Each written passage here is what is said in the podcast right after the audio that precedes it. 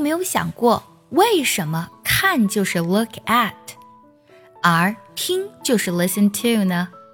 其实呀，记住一条规则就能分清楚啦。at 是聚焦一个点，而 to 是朝着某个方向，所以我们看就要说成 look at，因为你只有聚焦一个点才能看清楚东西，而听呢要说成 listen to。因为你没有能力去选择一个点的声音去听，一般呢只能选一个方向去听。同样的一个动词，如果我们换 at 和 to 来搭配的时候，意思也是完全不一样了。比如 throw 指的是扔的意思，throw at somebody，它呢向某一个点去扔东西，就指的是向某人故意砸过去了。来听这个句子。He crumpled up the contract。想要专项练习呢，并且和小伙伴们一起在群里打卡学习，可以加入早餐英语的会员课程。你不仅可以参加我的直播，而且呢，只要微信加“早餐英语”四个字的拼音，就可以收到我送你的一份学习大礼包，让你在英语学习的路上呢少走弯路。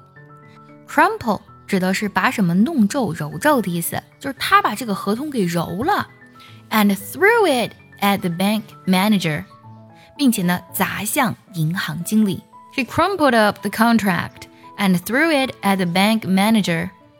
但如果我们给 throw 后面加 to，throw to somebody，它则指的呢是朝某个人的方向扔过去，但并不代表一定是针对这个人啦。再比如说 laugh at somebody。通常呢，我们把它当做固定搭配来记，说嘲笑某个人，因为 laugh 后面加 at 有了精准的笑的对象了，所以那肯定是嘲笑某人了，对不对？比如说，She's not afraid to laugh at herself，她呀不怕取笑自己。